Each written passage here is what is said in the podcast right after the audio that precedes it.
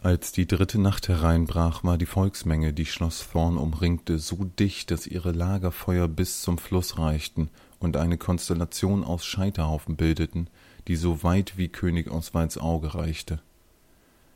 Ich hatte versprochen, dass meine Stullenbäume die Antwort auf diese Hungersnot bringen würden, knurrte Oswald. Sie beklagen sich doch über die Hungersnot, nicht wahr? Dribbin, der betragte Ratgeber des Königs, spürte, wie sich ihm die Kehle zuschnürte. Der König hatte keinerlei Bedenken, Ratgeber, die ihm schlechte Nachrichten unterbreiteten, zu enthaupten. Euer Bestreben, das Volk zu verköstigen, indem ihr Wurst, Käse und Brot auf dem Gelände zur Verfügung stellt, war durchaus beherzt, Majestät. Doch hier geht es um eine andere Angelegenheit. Eurem Sohn ist ein weiteres Missgeschick unterlaufen. Was? Wie ist es ihm gelungen, sich zu befreien? Die Wachen schweigen, Majestät. Wie es scheint, hat er ihnen die Zungen abgebissen, ehe er das Dorf Pelcelles niederbrannte. Sechshundert Seelen, das war bereits das fünfte Massaker der Saison. Oswald wurde kreidebleich. Angesichts dieser Kunde lief es selbst dem berüchtigten, verrückten König von Kreiter kalt den Rücken hinunter. Gerüchten zufolge geht es um eine Frau, die Kunde von Pelcelles hat das Volk erschüttert. Es fürchtet, ihr hättet den Verstand verloren. Der verrückte König blickte Dribbin mit hochgezogener Augenbraue an. Was ich damit sagen will, Majestät, ist, dass die Menge fürchtet, ihr hättet eure gewöhnlichen königlichen Vorlieben zugunsten eines rein animalistischen Gemetzels aufgegeben.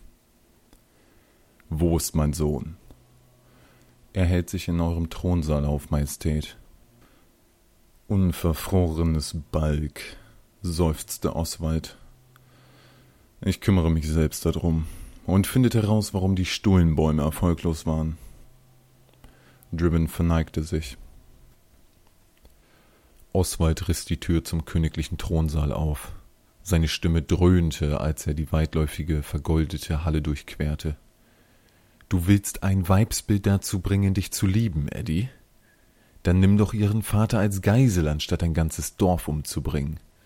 All meine Lektionen scheinen bei dir auf taube Ohren gestoßen zu sein. Prinz Edric Thorne saß zusammengesunken auf seinem Thron. Er war ein schlachsiger junger Mann von knapp zwanzig, mit spitzen abstehenden Haaren und pechbeschmierten Lippen und Augen. Wie alle privilegierten jungen Männer seines Alters hatte er zwei Gesichtsausdrücke auf Lager. Mürrisch und hämisch. Du weißt ganz genau, dass ich es nicht mag, wenn du mich Eddie nennst. Ich heiße Edric, meinte er mürrisch. Oder der blutige Prinz. Nicht schon wieder. Das ist genauso peinlich wie damals, als du dich der Fürst der Schmerzen nanntest. Außerdem bist du ja nicht der König, also runter von meinem Thron. Nachdem ich eines Tages deinen Platz einnehmen soll, wäre es besser, wenn ich mich an die Insignien der Macht gewöhnen könnte. Edric saß auf dem Thron und grinste seinen Vater an. Davon abgesehen kannst du einfach nicht wissen, wann dein letzter Tag als König kommt. Warum Pale Chalice? Perfekte Methode, um eine rasende Menge auf den Plan zu rufen. Was dir auch gelungen ist. Töte nie, es sei denn, es ist Teil eines Scherzes, mein Junge. Der Scherz hier bist du, und das gilt auch für deine Pointe. Ich dachte, das wüsstest du zu schätzen. Oswald hielt mitten im Schritt inne. Was soll lustig daran sein, wenn meine Untertanen das Schloss stürmen wollen? Dass ich sie hierher gebracht habe. Jahrelang hast du mit deinen Untertanen gespielt, sie zur Zielscheibe deines Spotts gemacht. Es erschien mir als die perfekte Art deiner Herrschaft ein Ende zu machen und meine zu beginnen. Ich habe deinen Ruf ausgenutzt, um deinen Sturz in die Wege zu leiten. König Oswald knurrte, packte den Prinzen und riss ihn vom Thron. Als der Junge auf dem polierten Boden landete, warf sich Oswald auf ihn und bohrte einen Finger in das angemalte Gesicht des Jungen. Ich habe meine Untertanen gehäutet, verbrannt, gekocht, aufgespießt, gebrochen, ausgeblutet, ausgeweidet, zertrampelt, eingefroren und katapultiert. Doch immer als Teil eines wunderbaren Scherzes. Überschwemmtes Land, Nagelstelzen an die Beine aller Bewohner. Jahrhundert Schneesturm, feure brennende Türme auf die Dörfer, damit ihnen warm ist. Meine Untertanen bedeuten mir etwas. Du willst nur Blut an deiner Klinge sehen. Als Thorn bist du ein echter Versager. Bist du jetzt fertig? Edric grinste hämisch. Der Pöbel draußen ist nämlich noch nicht. Tritt ab und ich werde sie vertreiben. Sonst werde ich dich an Ort und Stelle töten und sie glauben lassen, dass ich ihrem verrückten König ein Ende bereitet habe. So oder so wird mir bei Tagesanbruch der Thron gehören. Du wirst mit der Zeit in Vergessenheit geraten. Oswald ließ seinen Sohn los und wich zurück. Ein interessantes Angebot, Sohn. Eines, das auszuhecken ich dir nicht zugetraut hätte. Gib mir bis zum Morgengrauen, um meine Entscheidung zu treffen. Nein, Vater, keine Tricks. Dann einen Aufschub. In der Krypta befindet sich ein ganzes Arsenal von Waffen. Seltene askalonische Langschwerter, die niemals stumpf werden. Ein kompletter handgeschmiedeter Satz der Sonnenrüstung der großen Dynastie. Sieh dir zumindest an, was du erben wirst. Edric lief das Wasser im Mund zusammen. Geh voran, Vater. Als sie die Krypte betraten, erwartete sich Edric den Anblick exotischer Waffen und Rüstung. Doch stattdessen sah er in den flackernden Reihen schwachen Kerzenlichts eine kunstvoll verzierte Metalltruhe, die groß genug für einen Mann war. Enttäuscht? fragte Oswald. Dann verstehst du jetzt, wie es mir geht. Du hast mich reingelegt. Du warst schon immer leicht für dumm zu verkaufen. Ich habe aber tatsächlich etwas für dich.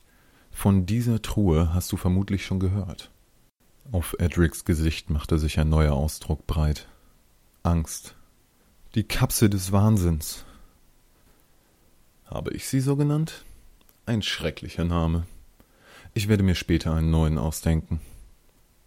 Der letzte, den du darin eingesperrt hast, hat sein eigenes Gesicht aufgegessen. Ehrlich gesagt sah er danach besser aus. Oswald packte seinen Sohn, trat ihm mit voller Wucht in die Knie und Edric sank zu Boden. Ich hasse es, wenn ich Scherze erklären muss. In diesem Fall mache ich aber gerne eine Ausnahme. Jeder andere, der mich auf diese Weise bedroht hätte, wäre öffentlich für Landesverrat exekutiert worden. Aber nein, dadurch würdest du Berühmtheit erlangen. Für dich habe ich etwas viel Übleres geplant. Ich werde darin den Verstand verlieren. Vielleicht macht dich das ja endlich zu einem echten Thorn. Ach, ein kleiner Abschiedsschmaus für dich.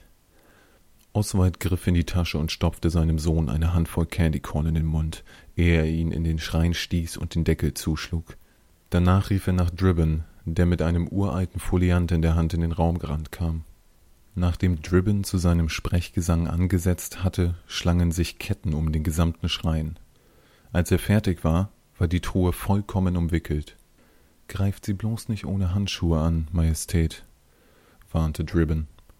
Der Schutz verzehrt jeden, der die Truhe berührt, Majestät. Es liegt mir fern zu bezweifeln. Schicke sie nach Eastern, befahl Oswald. Meine verschiedene Gattin Sola hat dort ein Anwesen auf einer einsamen Insel. Soll doch die Sonne vertrocknen, was vom Verstand meines Sohnes noch übrig ist. Ach, und Dribbin, sendet eure Schreiber in die Archive und lasst sie jede Erwähnung meines Sohnes löschen. Majestät, ein solches Unterfangen erfordert Zeit. Ich bin mir nicht sicher, ob uns dies gelingen wird, ehe die Tore nachgeben. Die Wachen und eure Höflinge sind bereits geflohen. Wir sind allein und schutzlos. Oswald türmte sich über dem Ratgeber auf. Was der verrückte König sagt, gilt. Selbst wenn dieses Schloss fallen sollte, wird dieses Versagen nichts mit meinem Sohn zu tun haben. Bei Tagesanbruch fanden sich Dribbin und seine Schreiber erneut im Thronsaal mit König Oswald ein. Die Aufzeichnungen sind gesäubert, Eure Majestät, ganz so, als hätte euer Sohn niemals existiert. Oswald überblickte die Menge, die durch die gerade gestürmten Tore strömte.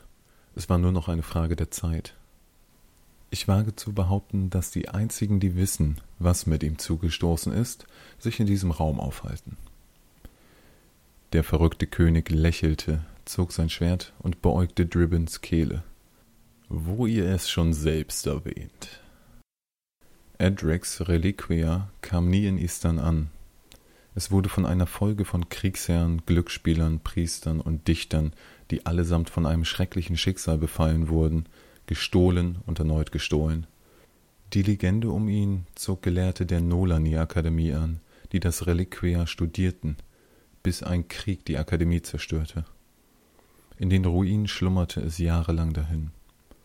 Dann, eines Tages, grub sich eine unternehmungslustige Gelehrte ihren Weg in eine Kammer, wo sie eine in Ketten gewickelte Truhe fand. Aber hallo, sagte Magistra Tassi, als sie sich der Truhe näherte. Was haben wir denn da?